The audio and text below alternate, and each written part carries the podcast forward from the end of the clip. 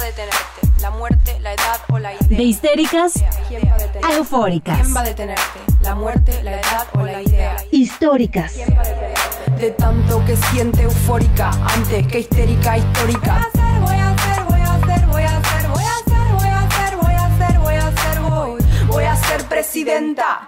Bienvenidas a otro episodio más de Históricas. Nosotras estamos muy emocionadas de acompañarlas otra semana en su casa, en su oficina, en su coche, donde sea que nos estén escuchando. Eh, sepan que a este episodio llegamos todavía muy emocionadas y con muchos sentimientos que nos dejó el 8M, entonces probablemente lo noten en nuestras voces y en nuestros comentarios. Pero bueno, más que nada estamos muy agradecidas de que estén aquí y gracias por escucharnos. Ay, sí, no están para saberlo, pero ha sido una semana bien pesada en la que las tres pues hemos estado entre que reímos y lloramos con lo que pasa en el 8M, sobre todo creo que lloramos un poco más este año, pero bueno, pues aquí estamos dispuestas a hablar de pintas en las marchas y con mucha energía y deberán saber también que Nay y yo creo que estamos un poco simples el día de hoy. Entonces iniciamos este episodio, pero antes, como siempre, queremos darles nuestras redes, que se acerquen a nuestro Twitter, ya saben, arroba históricas-pod donde hicimos una dinámica hace unos días y varias nos compartieron fotos de pintas, entonces por ahí estarán saliendo nuevamente. Y en nuestro nuevo Instagram se pueden acercar en arroba históricas-podcast y también se pueden acercar a nuestro correo si se quieren extender un poquito más en históricas.podcast.gmail.com. Y también queremos aprovechar este inicio de episodio para agradecer a Jime, a Jimena Aguirre, quien eh, pues está por ahí detrás de los micrófonos, digo porque aquí no hay telón, entonces sí sería detrás de los micrófonos, eh, ayudando muchísimo a históricas y que está haciendo posible pues que nosotras estemos en redes sociales, que estemos más movidas, que estemos haciendo episodios, que tengamos el tiempo. Entonces, muchísimas gracias a Jimé Aguirre que está haciendo posible que históricas funcione correctamente. Te mandamos mucho amor y besitos en tu cara.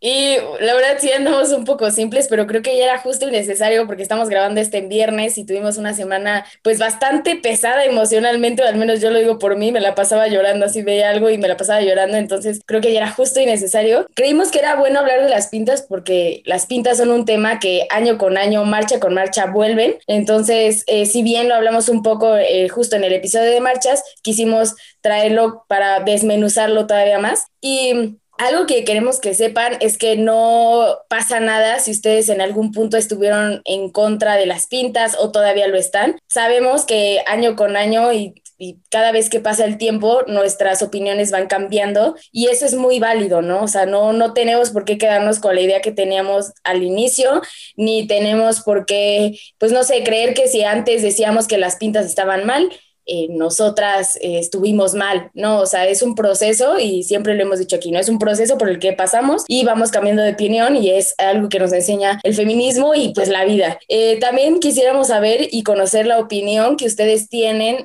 acerca de las pintas, porque si bien nosotras cuando estábamos planeando el episodio lo platicamos, pues nos encontramos con que tenemos de repente diferencias alrededor de las pintas, alrededor de las marchas y claro, ¿no? Cada persona lo vive de forma distinta y lo ve de forma distinta. Entonces, también quisiéramos saber cuál es su opinión y su postura alrededor de las pintas, más allá de pensar si están bien o están mal, si las defiendes por qué, si no las defiendes por qué, en qué situación o lo que sea, la verdad estaría muy, muy chido que nos lo compartieran. Y bueno, además de esto, también sabemos que es un tema en el que a veces estamos cegadas por diferentes perspectivas. Entonces, si hay algo que decimos con lo cual no están de acuerdo, háganoslo saber también a través de nuestras redes porque estamos súper dispuestas a aprender y a cambiar nuestra opinión respecto a estos temas. Entonces, si hay algo que, no sé, que tengan una crítica a lo que estamos diciendo, súper bienvenida y por favor, pues nosotras queremos crecer, ¿no? Entonces también compártanos sus opiniones.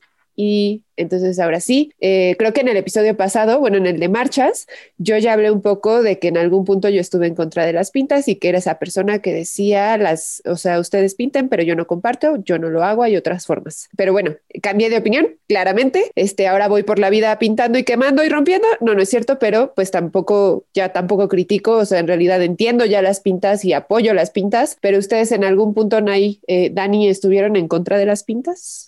Yo creo que hasta parece parte del ciclo de la vida feminista que en algún momento hayas estado en contra. O sea, yo me acuerdo perfectamente eh, que yo era como de las que se mostraba muy enojada porque dañaban el patrimonio y las calles, etc., etc. Pero creo que eh, es justo lo que decía Greta, que si decimos algo en lo que estamos mal, está bien mencionarlo para que juntas la aprendamos. Y fue así que yo entendí eh, la razón de las pintas y dejé de quejarme de ellas como, como lo hacía al principio, ¿no? Y mm, fue gracias a otras feministas, pero sí, definitivamente en un momento de mi vida estuve en contra, fui de las que llegó a decir que esas no eran las formas, que había otras, fui incluso de las que me llegué a burlar de las mujeres que hacían pintas y, y me arrepiento y, y asumo, claro, que era una opinión súper, súper extremadamente desinformada ¿no? Y creo que antes, justo un, un, aprendizaje del feminismo es informarte, escuchar antes de opinar y, es algo que intento hacer ahora y gracias a eso cambió la opinión que yo tenía de, de las pintas.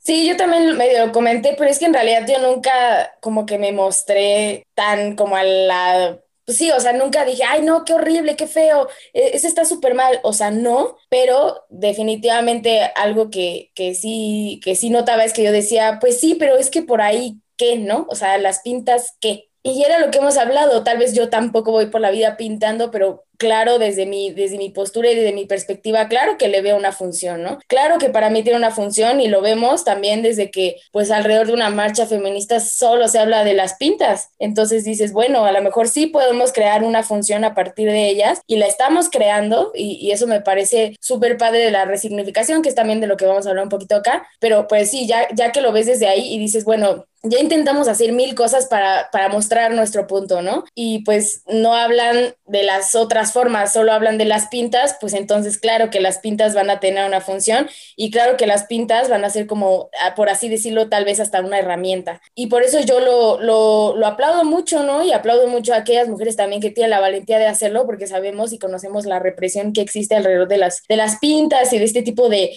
llamada destrucción, eh, que yo no estoy de acuerdo con el término destrucción, pero, pero bueno, este, creo que también es algo muy valiente, ¿no? Decirnos, o sea, tal vez lo podría considerar hasta una reapropiación del espacio público, ¿no? Y una reapropiación de las calles y, y, pasar, o al menos a mí me pasa, no sé ustedes, pero si yo paso por un lugar que dice aborto legal o que dice algo a lo que yo creo, claro que siento emoción y claro que siento esa calle un poco más mía, ¿no?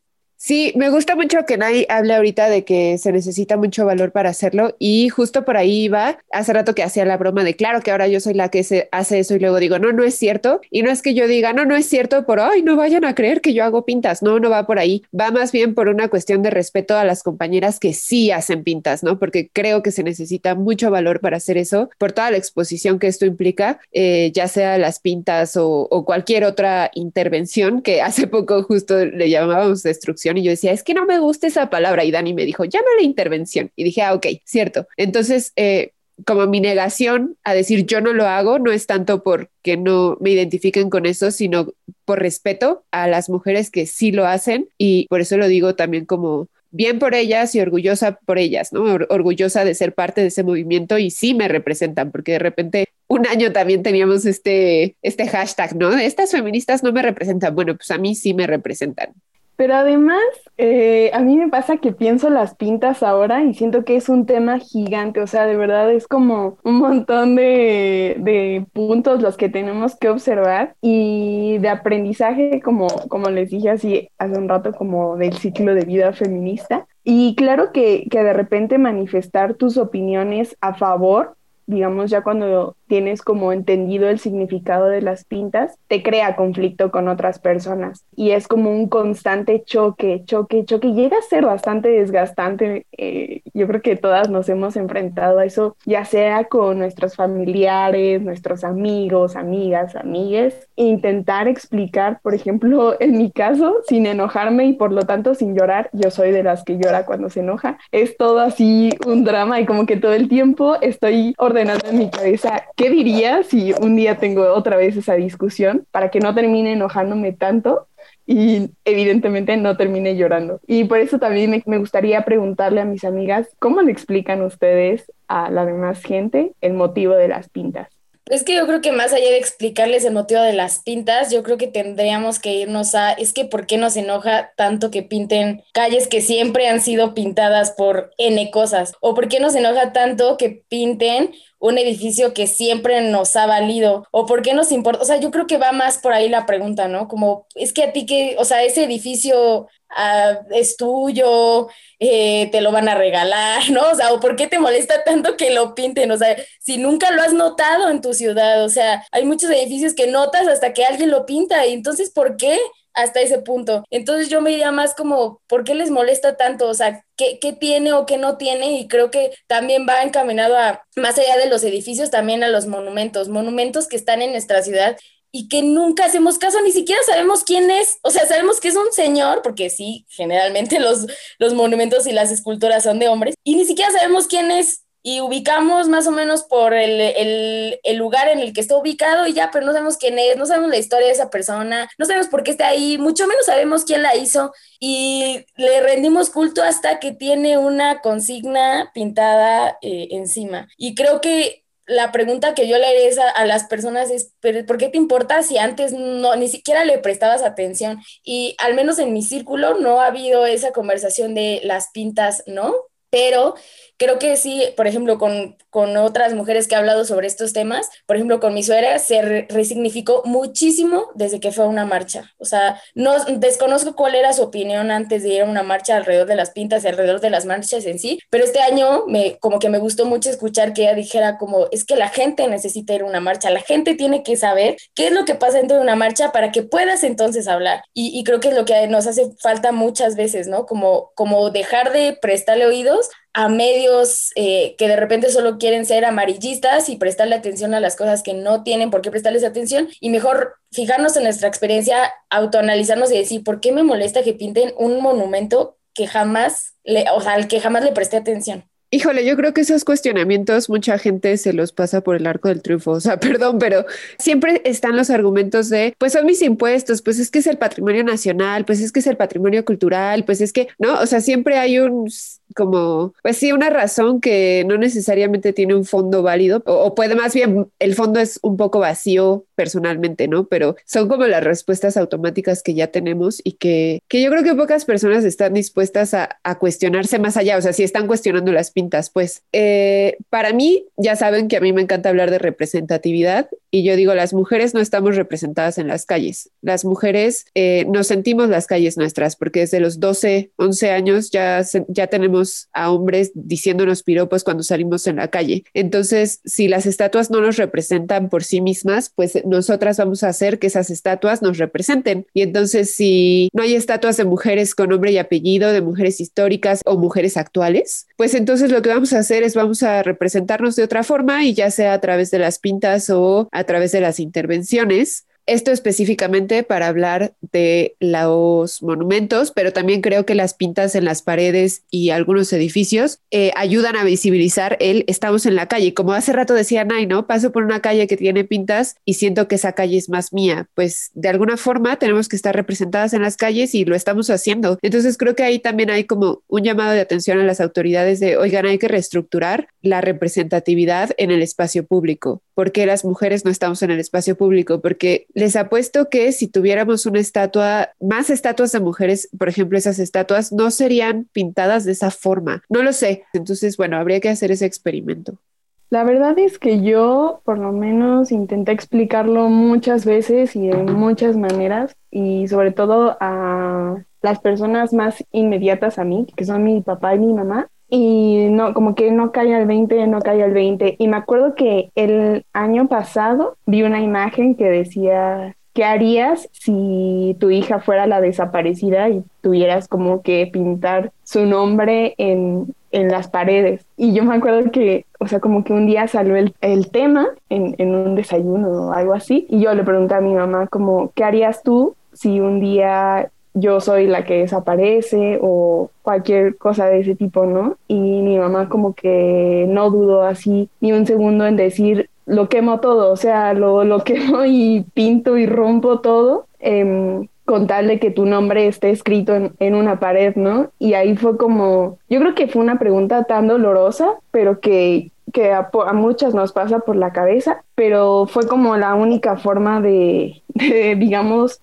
transmitir ese sentimiento de las mujeres que están pintando, porque obviamente lo están haciendo con rabia y con dolor y pensarte con esa rabia y con dolor yo creo que fue la única forma en la que yo tuve de, de explicar como de una manera más asertiva eh, el porqué de las pintas. Creo que ese es uno de los argumentos que, más escuchamos, ¿no? El si faltara tu hermana, si faltara tu amiga, si faltara tu hija, si faltara, ¿qué harías? Y claro que en ese momento es el, pues sí, lo rompo todo, lo quemo todo. Y además es también es el, ya lo intentamos todo, ya metimos denuncias, ya bailamos, ya eh, hicimos performance, ya hicimos marchas silenciosas, ya hicimos veladas, ya hicimos de todo y no nos escuchan. Entonces, ¿qué queda? Hacer pintas e intervenciones. Y este año yo, por ejemplo, pensaba, bueno, es que hay otros dolores muy fuertes que no necesariamente tienen que ver con que te falte alguien, pero que sí tienen relación con el machismo, sexismo y violencia que vivimos todos los días, ¿no? Si fueras víctima de un abuso sexual ¿cómo te sentirías? ¿No? O sea, ¿qué impotencia tienes? Claro que lo quieres quemar y romper todo también porque es una injusticia y no necesariamente tiene que ser algo así. O sea, lo que voy es la vivencia de cada una es diferente y puede ser un tocamiento que te lleve a vivir el peor enojo de tu vida o puede ser una violencia en el trabajo, una violencia estructural que te lleve a vivir una impotencia súper fuerte quieres ir y sacarlo. El sistema no está hecho para nosotras. Entonces, de alguna forma es, es como una, eh,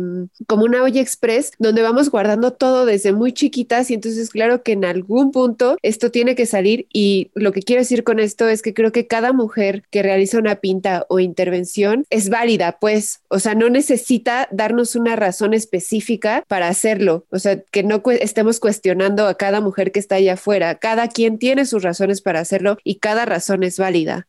Sí, justo creo que una de las cosas que pasa o, de, la, de, los problemas tan grandes alrededor de las pintas son los sujetos o en este caso las sujetas que, que las llevan a cabo, ¿no? Y algo que hemos platicado eh, más de una ocasión y que claramente es un episodio que tenemos por ahí guardadito bajo el brazo porque más de una de nosotras se identifica es el enojo, ¿no? Nos, nos niegan el enojo. Las mujeres no podemos mostrarnos enojadas, no podemos mostrarnos furiosas, no podemos mostrarnos como el patriarcado nos ha dicho que no somos, porque nosotras tenemos que estar felices todo el tiempo, ¿no? Ser cuidadoras y ser así una castañuela, dirían por ahí todo el tiempo. Entonces, cuando muestras que estás enojada en las calles y lo manifiestas y lo representas, puff, o sea, es como el pecado capital, ¿no? De, de esta sociedad patriarcal. Entonces, claramente alrededor de eso y de nuestro enojo se tiene que representar de alguna forma y entonces nosotras decimos, las calles tienen que hablar, o sea, si no, nosotras no estamos cada día de cada semana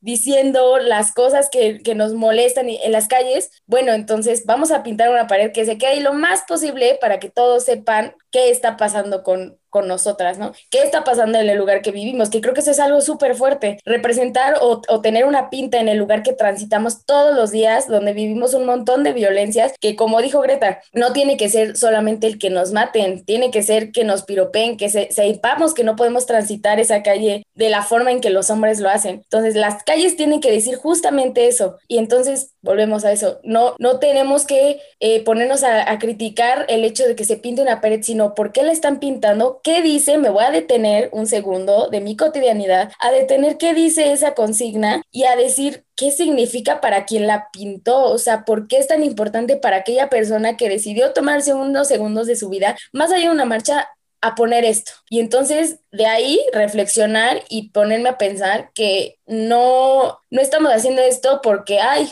qué bonito es salir, gritar y, y, pasar como por un, por este baja y sube emocional por el que pasamos alrededor de estas fechas, ¿no? Tenemos que representarlo de alguna forma y yo creo que como lo dijimos en el episodio de Ciudad Feminista, pues bueno, si no sentimos las calles nuestras, de alguna forma tenemos que demostrarles que nosotros también estamos ahí. Sí, justo como dicen ahí, ¿no? Yo creo que una pared blanca es para muchas es sinónimo de que todo está tranquilo, de que es una ciudad en la que no pasa nada y ya, o sea, que nos caiga el 20 a todas y a todos de que no solo en esta ciudad en la que habitamos nosotras, en todas, absolutamente todas las ciudades de, de México, eh, están matando a las mujeres, ¿no? Y no solo las están matando, las están violando, están abusando de ellas, eh, son muchas las violencias que viven las mujeres como para que las calles se muestren así de tranquilas. Y finalmente yo creo que el espacio, eh, el espacio público, el espacio urbano tiene que hablar, tiene que transmitirnos algo. O sea, pensémoslo así, ¿no? Las estatuas por algo están, porque quieren transmitir historia. Y entonces, ¿por qué esa oportunidad de transmitir historia y de exigir justicia se le está negando a las mujeres y encima se les está poniendo esta etiqueta de vándalas, como si de verdad nosotras esperáramos el 8M, las mujeres, digamos, que ejercen esa acción directa, esperaran el 8M casi como si fuera una festividad para salir a pintar, ¿no? O sea, como si de verdad fuera lo único que tenemos que hacer en la vida. Y, y por ahí, o sea, yo creo que esta semana vimos muchos eh, comentarios misóginos de ese tipo, ¿no? Y que llamémoslo así, o sea, mucha de esa crítica son comentarios misóginos y son discursos en contra de las manifestaciones específicas de las mujeres. Yo también veía un, un, comentario como de un chavito diciendo como que no, no era justo y que él quería organizarse para salir a limpiar y su profesor lo cuestionaba, ¿no? ¿Vas a salir a, a, a limpiar en otras marchas o en otros carnavales también o lo estás haciendo específicamente porque fue de las mujeres? Entonces creo que también ya es como eh, tiempo de que entendamos que, que las calles son de quien las transita y en este caso, pues las mujeres estamos en una necesidad de, de, hacerlas nuestras y además demostrar este enojo y esta inconformidad y la situación de violencia bajo la que estamos viviendo desde niñas hasta adultas. Y ahorita también pensaba en esta reflexión que decían ahí, si te detienes a ver las pintas, a realmente ver qué dicen y a pensarlo en tu vida cotidiana, cómo, cómo puede cambiarte el panorama y me quedaba pensando, no sé, en alguna chava que en algún momento diga no estoy a favor de las pintas y, y, vive alguna violencia y de repente se topa con la pinta y la pinta tiene sentido. O sea, es como cuando escuchas una canción de desamor, pero estás enamorada y no tiene sentido, y luego la escuchas ya cuando te rompieron el corazón y dices, esta canción es tan profunda, ¿no? Y lloras profundamente con esa canción. Creo que las pintas pueden tener ese efecto en, en nosotras. Entonces, por eso el valor también de que se preserven esas pintas y que, como dice Dani, ¿no? No, no sean del todo borradas. Y sí, bien, algunas pues son borradas y, y tampoco es que tengan, estén puestas ahí para toda la posteridad, pero creo que en algunos casos sí tienen que ser dejadas como, eh, como, ay, perdón, se me fue la palabra, pero bueno, como algo que nos ayude a recordar la historia, ¿no? Y me quedo pensando en que a mí me hubiera gustado que las pintas de rectoría de la UAM, se, una de ellas al menos se le hubiera puesto un vitral y se le hubiera o un vidrio encima y se hubiera puesto en la memoria de Sonia para que no se nos olvidara que hubo un feminicidio y que por eso hubo esas pintas, ¿no? Las pintas generalmente tienen razones de ser. Entonces, nosotras también somos parte de la historia y las pintas podrían ayudar a recordar esa historia. Y de hecho, por ejemplo, este año, y ya se había dado en otros años, existe esta estatua de Timoteo de Rodrigo de la Cruz y aquí en Toluca pintaron la nueva estatua, estatua de Timoteo y bueno, la gente fue como, ay, es que Timoteo. Y Rodrigo de la Cruz salió a decir, no, pues para eso está Timoteo, Timoteo es del pueblo, Timoteo es de la gente, Timoteo es crítico ante, ante lo que está pasando en la sociedad y pues qué bueno que hayan rayado a Timoteo, ¿no? Casi, casi dijo, desde aquí las apoyamos. Entonces, de repente nos rasgamos las vestiduras por los monumentos cuando sus propias creadoras o creadores dicen, pues sí, está bien, ¿no? Qué bueno que alguien más lo resignificó y que alguien más se lo apropió y qué bueno que lo sientan suyo. Y que además, eh, yo creo que de repente la gente se ofende muchísimo y no, ¿qué están haciendo con mi ciudad? Y quieren las voces de las expertas. Y algo que a mí me pareció genial que pasó aquí en México el año pasado, por ahí de agosto, que fue cuando pasaron las, las marchas con glitter. Eh, fue que un grupo de restauradoras, o sea, eh, dedicadas justamente a reparar, eh, entre comillas, el daño que las manifestaciones o muchos otros efectos naturales incluso provocan en las, en las estatuas, este grupo de mujeres salió a decir como, pues nosotras somos expertas en el tema y nos dedicamos a eso y aún así estamos a favor de que lo pinten, ¿no? O sea, si querían las voces de expertas y expertos que se dedican a eso, bueno, aquí está la nuestra y nosotras decimos justamente lo que decía Greta, no las borren porque son un manifiesto de algo que está pasando en el país y no pueden ser borradas hasta que eso por lo menos eh, sea solucionado. Y otra cosa que me parecía genial que, que, decían las restauradoras con glitter es que los medios de comunicación se enfocaban más en dar a conocer así como lo visual de, de, las pintas, el rosa, el verde de las paredes, un graffiti encima de otro, eh, los vidrios rotos, que los hechos que habían llevado a hacer esas pintas. Y entonces ahí se estaba haciendo un análisis completamente, ni siquiera digámoslo a la mitad, no era un análisis nada más por encima de lo que estaba pasando en las calles. Incluso las restauradoras con glitter dijeron eh, al gobierno de la Ciudad de México, no borren las pintas hasta que por lo menos nosotras hagamos un registro de todo lo que se escribió en ellas, de todo lo que está escrito y una vez que ya esté, bueno, vendrán como los debates. Por su parte, ella, ellas, este grupo de expertas que, que, les comento era no lo borren, déjenlo ahí, por lo menos hasta que la problemática sea, sea resuelta. Y algo que quiero rescatar un poco de lo que dijo, de lo que dijo Greta es, eh, bueno, un poco eh, para seguir con el, con el tema de cómo podemos resignificar y cómo podemos también ponerle cómo las calles, los monumentos pueden hablar. Justo esta intervención que hubo en el Timoteo de Rodrigo de la Sierra era en la Plaza de la Justicia era en la Plaza de la Justicia sobre un Timoteo que hablaba de justicia, o sea, estaba hablando de justicia. ¿Cómo nos van a venir a hablar a las mujeres de justicia y decir no intervengan un monumento sobre la justicia cuando sabemos que aquí no la tenemos. Entonces, aún así me, me pareció todavía mejor que hubieran intervenido e ese monumento o esa estatua, esa escultura, porque dices, claro, estás hablando de justicia.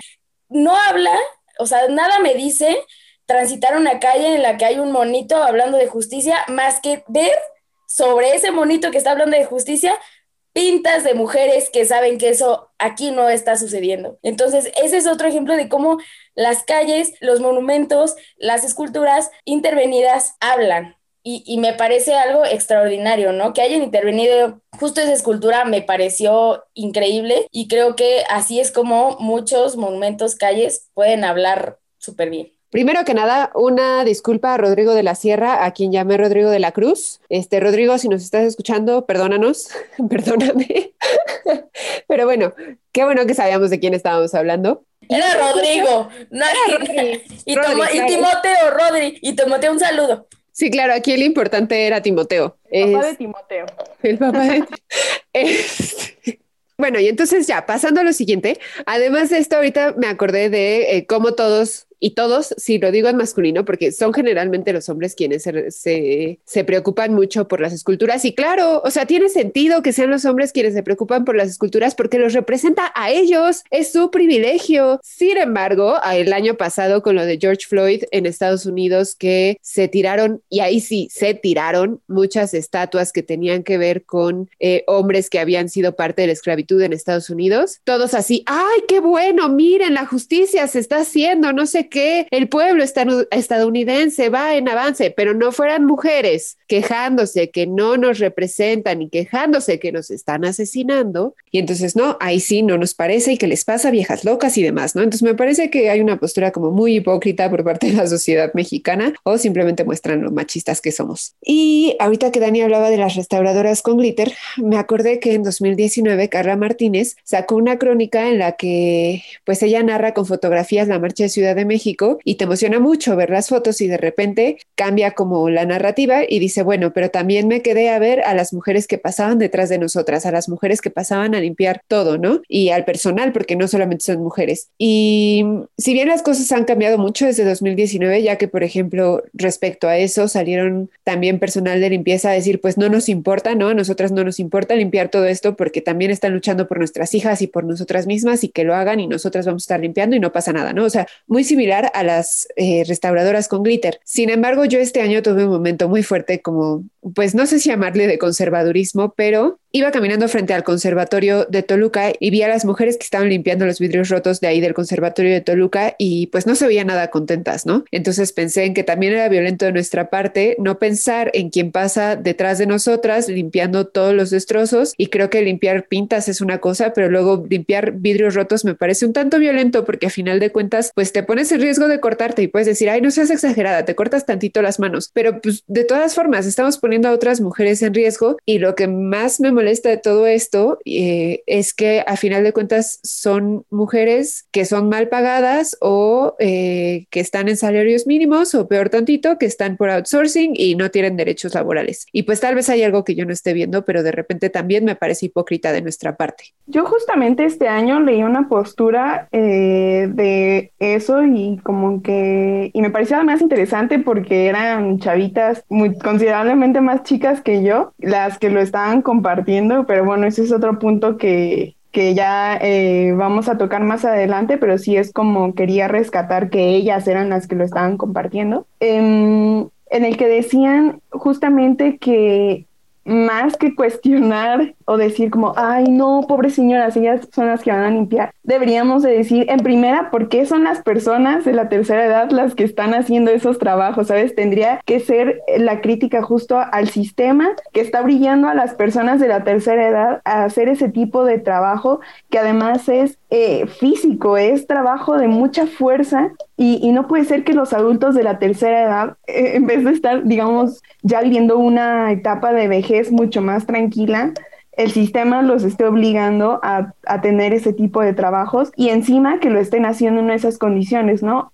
Están limpiando vidrios. ¿Y por qué quienes son sus empleadores no se están encargando o no están mirando que limpien esos vidrios con la mayor seguridad posible, que no se estén arriesgando a cortarse. Entonces, era algo que yo justo leía este año, ¿no? O sea, la crítica tendría que ir más al sistema que está brillando a hacer trabajar a esas personas en esas condiciones que a la manifestación. O sea, serían como dos puntos que se tendrían que evaluar diferentes.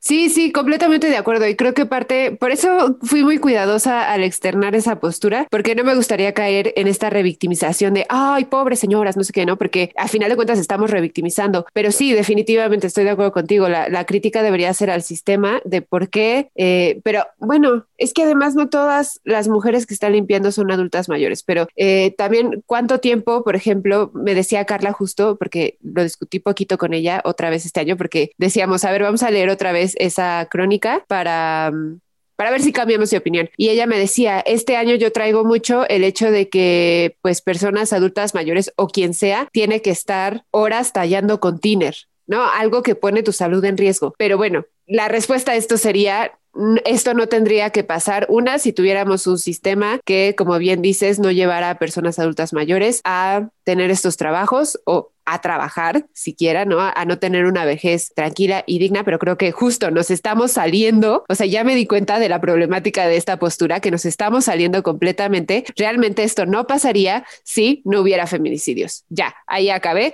con mi propia crítica a mí misma. Adiós, apago mi micrófono. Que además, o sea, otra cosa que me acuerdo que decía era que la mayoría de las que limpiaban eran mujeres, ¿no? Entonces también habría que criticar a estos trabajos feminizados de que, ah, las que se encargan de limpiar, o sea, las que pueden hacer el trabajo de limpieza son mujeres. Yo sé que, que sí hay hombres, pero en su mayoría son mujeres. Pero eso también es otro tema, o sea, la como la feminización de los trabajos, de que, ah, y, pero bueno, así, o sea, como te digo, es, es que creo que son puntos muy diferentes que te llevan a revolver las discusiones. Ya, solo para agregar una cosita más a esto, porque sabía que algo me incomodaba aquí. De repente nos lavamos las manos diciendo es problema del sistema, pero se nos olvida que nosotras somos parte de ese sistema y que no estamos cambiando ese sistema con, con este tipo de cosas, por ejemplo. O sea, que tal vez estamos atacando un problema, pero no estamos atacando el otro. Entonces creo que de repente es muy fácil decir, pues yo lo voy a seguir haciendo porque es el sistema el que está mal, pero ¿y luego? ¿No?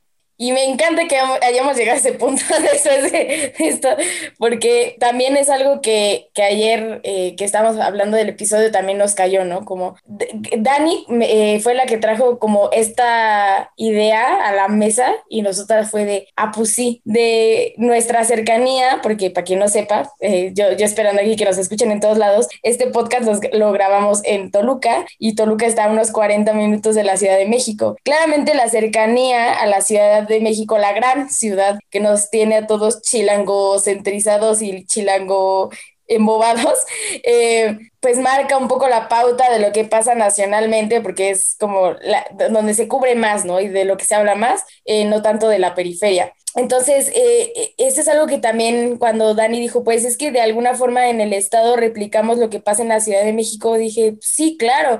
Y, y, después vino un poco como esta discusión de, pero ¿qué pasa? O sea, ¿quién está replicando lo que pasa en la Ciudad de México? Y, y llegó un punto de la discusión en el que nos dimos cuenta que era el Estado, pero que también éramos nosotras. Y, y, justo lo hilo con eso que está diciendo Greta, ¿no? De alguna forma, de repente, como que le echamos todo para allá, pero también no nos ponemos a ver qué estamos haciendo nosotras, o por qué lo estamos haciendo, o a quién estamos de alguna forma, no tal vez imitando y de forma eh, como consciente, pero sí qué está pasando allá. Y entonces yo vengo y lo replico a mi propio contexto. Porque, claro, en el Estado de México que tiene doble alerta de género y que es uno de los estados más peligrosos, claro que tendríamos que estar en una posición muchísimo más pues sí, más despierta por lo que eh, la inseguridad representa para nosotras y en Toluca que también es de, las, de los lugares más inseguros para las mujeres, pero pues también tenemos que pensar, estamos replicando lo que está pasando en la Ciudad de México, tanto nosotras como feministas,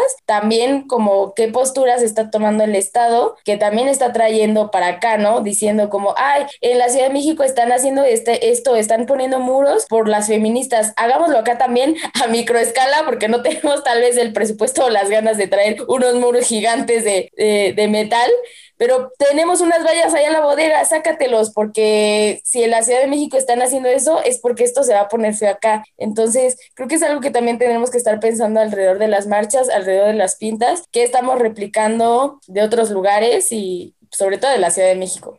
Pero además las consecuencias de replicar, algo que a mí me hizo muchísimo ruido y leí eh, esta postura de, de una feminista de Twitter, ella cuestionaba las consecuencias de replicar. Y cuando ella hablaba de las consecuencias de replicar, a mí inmediatamente me vino a la cabeza algo que pasó en León recientemente, me parece que fue en agosto del 2020, cuando un grupo de chicas eh, feministas salieron a manifestarse y, digamos, tuvieron este tipo de acción eh, directa y hubo represión, pero no solamente hubo represión, hubo tortura y agresión sexual a las adolescentes que fueron arbitrariamente detenidas y de repente, cuando yo leí eso, dije, claro, es que no es lo mismo reprimir, agredir y violar a 22 chicas que a 400, 500, 600 que están en una marcha, digamos, de aquí de Toluca, de Ciudad de México, me estoy quedando corta con la cantidad, pero claro que es más fácil tener este tipo de, de, represión violenta contra un grupo pequeño que replicó lo que vio en Ciudad de México que contra la gran cantidad de feministas que se manifiestan. Entonces creo que a partir de ahí también tendría que ver el cuestionamiento, ¿no? Y además algo que en la semana decíamos nosotras, que de repente, por ejemplo, acá en Toluca no tenemos un marabunta que nos haga una contención y una mediación entre las policías y los policías y la manifestación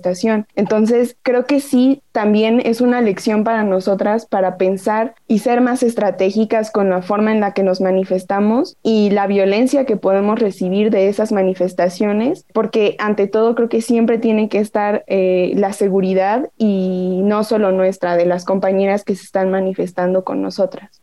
En Estado de México, marabuntas son tus amigas. No, o sea, no hay de otra. Quien te cuida aquí son tus amigas, sino que en Ciudad de México no lo hagan. Este año vimos a mujeres cuidando de otras, a la reinota por ahí que, que dio la vuelta a todo el país, yo creo, esa mujer. Este, pero pues sí, en Toluca es cuidarte con tus amigas y en esto que dicen de como vemos Ciudad de México, siento que vamos actuando igual, ¿no? Entonces, si Ciudad de México se arma de, de todo un muro, entonces en los estados también se dice como, bueno, vamos a poner el muro porque pues algo está pasando y tal vez no tenemos este muro, pero tenemos un muro con policías con escudos y entonces salen los policías con escudos porque era algo que no se había visto anteriormente en otros estados. Pero también creo que entonces, si allá escala la protesta, escala también en otras partes del país, ¿no? Y sobre todo en el centro, o sea, nosotros que estamos en el centro. Y a mí este año me, me impresionó muchísimo cómo escaló de todos lados. O sea, y, y, y ayer grababa una columna de opinión y decía, es que en el campo de batalla, y de repente me cayó el 20 así, ¿no? Y realmente vemos las fotos y es eso, es un campo de batalla entre policías y feministas, donde quiera que fuera, o sea, era como mini batallas en todo el país y, en, algunas no eran minis, ¿no? Eran batallas muy grandes y si vemos las fotografías es impresionante y yo a la fecha no puedo superar las fotografías de este año, o sea, pensar en, ¿a qué hemos llegado? No, pero yo tengo un momento guardado en la cabeza de la marcha de este año en el que una mujer está con un mazo, con púas, es una feminista, y le está dando con todo a un escudo de la policía de esta valla que se puso. Y a mí en ese momento me dio un para, no te das cuenta que detrás de este plástico, detrás de este acrílico al que le estás dando con todo, hay una persona, ya sea hombre o mujer, que pues tiene familia, tiene hijos, tiene lo que sea, ¿no? Y que esta persona está haciendo su trabajo a final de cuentas, que le pidieron que se pusiera ahí, que no es necesariamente que, que quiere estar ahí, pero que entonces nosotras le estamos dando con todo. Pero claro que también entiendo, pues si estás viendo a tus amigas gaseadas, si estás viendo a tus amigas con eh, huesos rotos, que, que hubo casos, ¿no? Pues claro que vas a querer ir a dar porque vemos a la policía como un cúmulo y ya. Pero entonces yo digo, decido quedarme con otro momento en el que vi a las mujeres feministas abrazando a una policía y le repetían una y otra vez, no te va a pasar nada, tranquila, no te va a pasar nada. Y creo que ahí está la respuesta, que cuando vemos a mujeres policías sin macanas, sin escudo, siempre se les respeta, nunca se hace nada porque ellas nos están respetando a nosotras, porque ellas están respetando el movimiento feminista. Pero es cuando somos gaseadas, cuando llegan los macanazos, cuando, por ejemplo, en Ciudad de México que las encierran, que pues entonces las feministas reaccionan, obviamente. Entonces creo que la respuesta sería tener un cuerpo policial que no esté armado, eh, pues que esté simplemente como vigilando, por así decirlo, por si sucede algo, pero que no esté vigilándonos a nosotras, que no esté reprimiendo el derecho a la protesta, porque entonces las feministas, claro que no van a reaccionar de manera violenta. Se ha visto en otros países. Entonces, bueno, creo que tendríamos que llegar a protocolos en conjunto si eso es posible.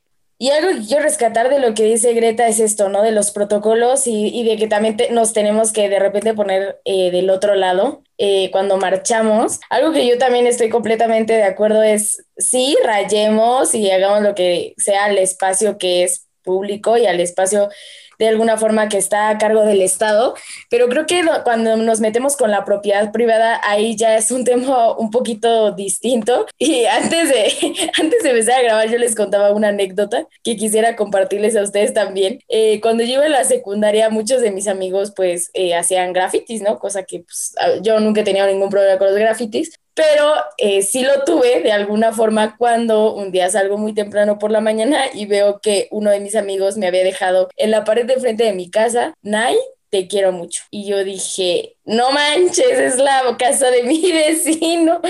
Y, y justo, ¿no?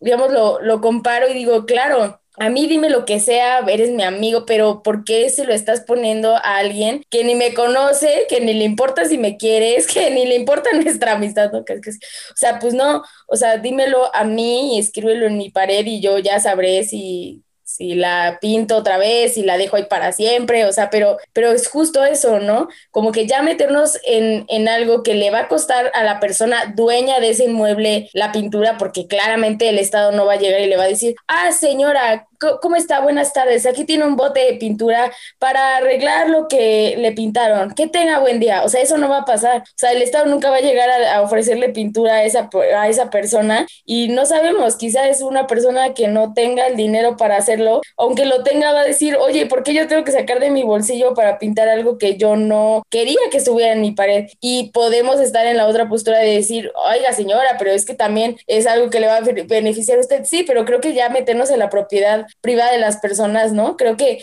ya la señora decidirá si ella sale y grafitea su propia pared, pero eso tiene que ser decisión suya, ¿no? Poner aborto seguro, legal y gratuito, ya si la señora lo quiere poner en su pared es muy su problema, pero nosotras llegaré a hacerlo, creo que ahí nos estaríamos metiendo en un problema que no nos compete y estaríamos afectando a personas que pues, pues no, o sea, creo que no es el plan. Yo creo que este, en lo personal, para mí sí es uno de los puntos en los que me gustaría que si tienen como la otra cara de la moneda nos los dijeran, como que es eh, todavía, digamos, un punto en el que no me siento todavía completamente informada, pero sí creo que hay eh, espacios que no precisamente son propiedad privada, más bien que son públicos, que llegan a ser súper visibles y súper importantes cuando los pintan y a mí me queda grabadísimo cuando pintaron el ángel de, la independencia, que es como emblema nacional, orgullo para mostrarle al turista lo que representa la Ciudad de México, unas fotos padrísimas que vas a tener ahí, ¿no? Y cuando lo pintaron, las mujeres hicieron que se rompiera con todo eso, o sea, dejó de ser esa atracción turística, dejó de ser ese lugar en el que posabas para tener una foto y y hasta la fecha, si no me equivoco, uno pasa por ahí y lee en letras muy grandes y en el centro del de, ángel México feminicida, ¿no? Y creo que eso habla muchísimo. Entonces, yo no sé si estoy como enteramente de acuerdo en que no se pinte la propiedad privada o me falte como información, pero sí creo que, que hay lugares más estratégicos en los que las mujeres realizan pintas y se viralizan tanto y incomodan tanto que logran que se esté hablando de eso conforme pasa el tiempo. Yo en este tema solo creo que de por sí el movimiento feminista, eh, pues a la gente, a la sociedad mexicana les difícil empatizar con nosotras, ¿no? Y lo hemos visto, en redes sociales se llenan de odio en estos días y se llenan de discursos machistas. El punto es que creo que a las personas les cuesta mucho trabajo empatizar con el movimiento feminista y es entendible, en una sociedad patriarcal nosotras somos las locas enojadas. Y entonces todavía vas y le pintas la pared de la escuela a la colectiva eh, de madres y padres de familia que tardaron dos años en recaudar dinero para poder pintar esa pared, pues no friegues. Y entonces eso es lo único que yo tendría que decir al respecto de la propiedad privada y seguro, seguro habría gente, habrá personas que digan como, sí, pinta, o sea, adelante, mi pared pues es una pared y ya, y no pasa nada. Seguro hay esos posicionamientos, pero yo creo que serían los menos. Y ya para ir cerrando este episodio, claro que, me gustaría escuchar como en resumen qué pensamos de las pintas para, para que sepan cómo defender sus puntos frente a su familia que, que la sigue atacando y no lloren como yo.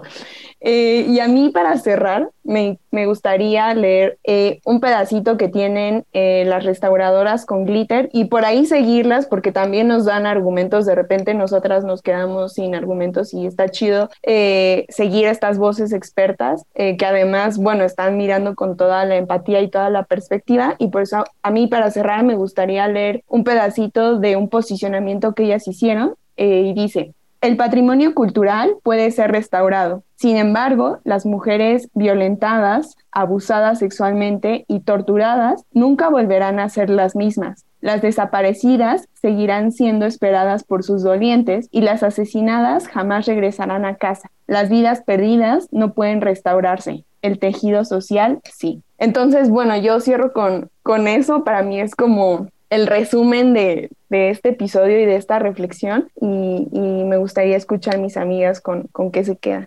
Yo creo que sí, a mí esta postura de restauradoras con glitter me gusta mucho, ¿no? Como los vidrios se reponen, los monumentos se limpian, las paredes se vuelven a pintar, las vidas no regresan, una cosa no se olvida, una violación jamás la vas a olvidar. Entonces, también que la gente, pues buscar que empaticen un poco más con nosotras y también decir y aplaudir todas las formas creativas que vimos eh, este año de intervenir el espacio público, ¿no? De intervenir una valla con nombres de feminicidios hasta, hasta que se convirtió en un memorial. Híjole, las fotos, creo que las tres estábamos compartiéndonos las fotos entre nosotras y casi casi que chillando, o si no bien chillando. Em, entonces creo que hay muchas formas de intervención, pero esas no se reconocen. Entonces también que reconozcamos estas formas de intervención. La que hizo lado B, por ejemplo, de cambiarle el nombre a las calles, toma las calles, no te calles, que por cierto el próximo año queremos ser parte de esto con históricas y ojalá nos puedan ayudar. Y pues nada, eso, que cuando llegue alguien a señalar a las feministas que pintan, decir, pues hay de todo, hay feministas que pintan, sí, y están en todo su derecho y los argumentos que ya dimos, ¿no? Pero también hay estas otras feministas y además la mayoría de las feministas que pintan, que también fue algo que leí, creo que en 2019, o la, la mayoría de las feministas que hacen este tipo de cosas, también hacen otras acciones en sus entornos, ¿no? O sea, y sí, la mayoría de las feministas que conozco son feministas que también dan talleres, que también dan pláticas, y no son acompañantes de aborto, y si no están dando contención a sus amigas, y si no, o sea, las feministas cambian el mundo de otras formas, pero solo nos enfocamos en hablar de lo malo y no de lo bueno. Entonces, ir buscando también lo bueno y consumir medios de comunicación que no nos revictimicen o estigmaticen.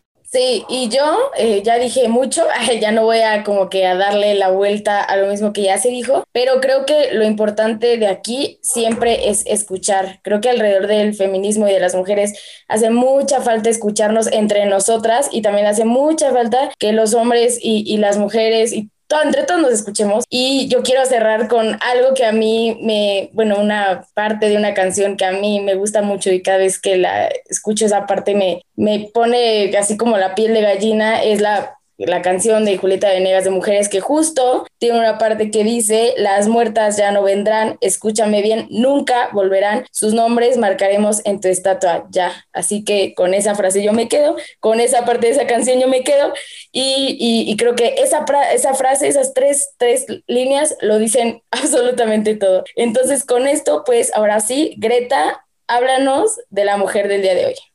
Me acabo de dar cuenta que no habíamos dicho el nombre de nuestra histórica y nuestra histórica de hoy es Mónica Mayer y ella es una artista, pero es mucho más que eso. No cabe duda que las feministas de repente creemos que tenemos orfandad y no es así. No reconocemos a las mujeres que estuvieron antes de nosotros, ¿no? Ni, ni siquiera nosotras mismas. Y ahorita van a ver por qué digo esto de este mujerón que por cierto sigue activa.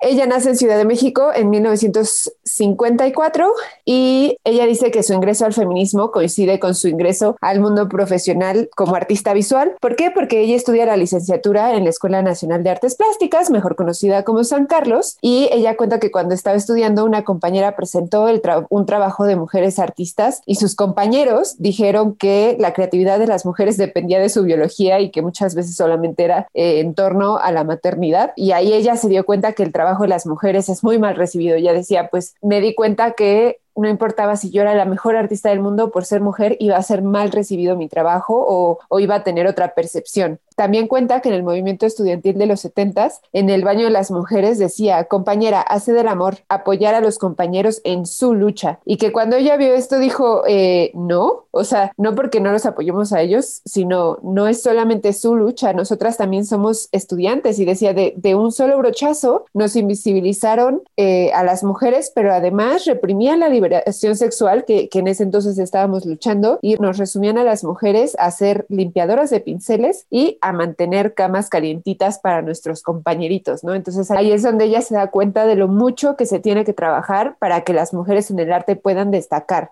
Y bueno, su primera vez así de choque de lleno con el arte feminista fue en el año 1975, que fue en una conferencia del Año Internacional de la Mujer en México, ese año fue en México, y en el Museo de Arte Moderno se hizo la exposición La mujer como creadora y tema del arte. Y ella dice, y para mi sorpresa, pues había muchísimos más hombres exponiendo que mujeres y nosotras que no. Y dice, y a final de cuentas esta lucha sigue, eh, no puede ser que, que, que no se hagan exposiciones de mujeres solo por hacer exposiciones de mujeres, ¿no? Pareciera que necesitamos un día específico para, ay, ármate el proyecto de la exposición de mujeres. O sea, dice, siempre tiene que haber algo que justifique que estamos haciendo una exposición solo con mujeres y aún así los hombres logran colarse. Pero bueno, fue justo ese año que leyó una entrevista que le hicieron a Judy Chicago, que es pionera de arte feminista en Estados Unidos. Y entonces ahí ella se entera de la escuela de arte feminista y dice, bueno, me tengo que poner a ahorrar para ir a, esta escuela en Los Ángeles. Y entonces se pone a ahorrar. Sin embargo, dice, pues mientras, o sea, de aquí a que llego ahí, ¿qué hago? Y entra específicamente al movimiento feminista mexicano, donde pues empiezan a hacer performance, donde empiezan a hacer manifestaciones, exposiciones. De hecho, cuenta que hay una manifestación en la que va con su madre y pues que a ella eso le gusta muchísimo, ¿no? Eh, me acordé de Nay, y, Dani. Y por esos años también se lleva a cabo el primer simposio mexicano centroamericano de investigación sobre las mujeres o sobre la mujer. Eran los años 70, también hay que entender poquito. Y se lleva a cabo una exposición paralela en el Museo de Arte Carrillo Gil, donde la curaduría, entre muchas otras mujeres, la lleva nada más y nada menos que a la IDEFOPA. Y pues aquí es también donde Mónica Mayer empieza como a unirse más a los grupos y a ver la importancia de mujeres trabajando juntas. Incluso ella dice, ¿no? En ese momento fue muy, muy bueno, o sea, yo llevaba toda una educación ya artística y no conocía a mujeres en el arte, entonces fue muy bueno conocer caras y saber que sí había mujeres que hacían arte feminista en este mundo y que estaban haciendo lo suyo, ¿no? Y, y también de repente ahí ella se cuestiona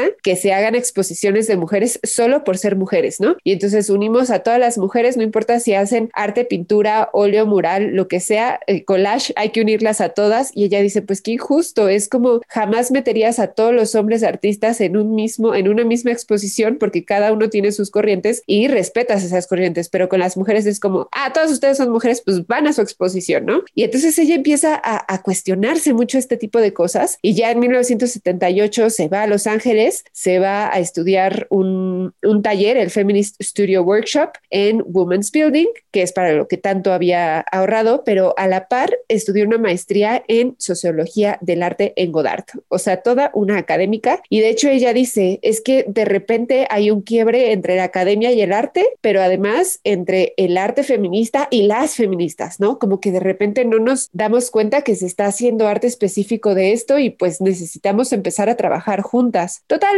regresa a México y propone en justo en la Academia de San Carlos un curso de arte feminista y para su sorpresa se lo aprueban. Durante los siguientes años estuvo haciendo performance y eventos, incluso ahí en San Carlos hace todo un evento de la fiesta de 15 años donde muchísimas mujeres hicieron crítica social a partir de su arte y bueno, cuenta que, que fue todo un show, ¿no? Eh, también organizó una exposición de mujeres artistas en, en, Bellas Artes Toluca, por cierto, o sea, también estuvo por acá en 1984, donde unió a 100 mujeres para, para esta exposición y ella fue la que, la que organizó. Y bueno, también eh, tuvo una agrupación que terminó siendo pareja, no pareja romántica, sino pareja de trabajo, que fue Maris Bustamante, y con ella hizo la agrupación Polvo de Gallina Negra, que le pusieron el nombre como un remedio para el mal de ojos, y ellas hacían performance en museos, en instituciones, en escuelas y también en los medios de comunicación, ¿no? O sea, lograban eh, colarse a los medios de comunicación y su finalidad era cuestionar cómo se veía socialmente a las mujeres en el arte. También buscaban promover el trabajo de otras mujeres, entonces eh, llegaban a las escuelas y, por ejemplo, contaban que en algún punto las dos estaban embarazadas al mismo tiempo y entonces eh, lo hacían parte de su performance y aprovechaban para dar a conocer el trabajo de otra mujer y también para hablar de embarazo adolescente, ¿no? Por ejemplo. Eh, entonces utilizaban sus vivencias del día a día para hacer arte y también para hacer llegar el feminismo a otros lugares y a otras comunidades y, a cualquier espacio, ¿no? Que tuvieran, lo tomaban. Y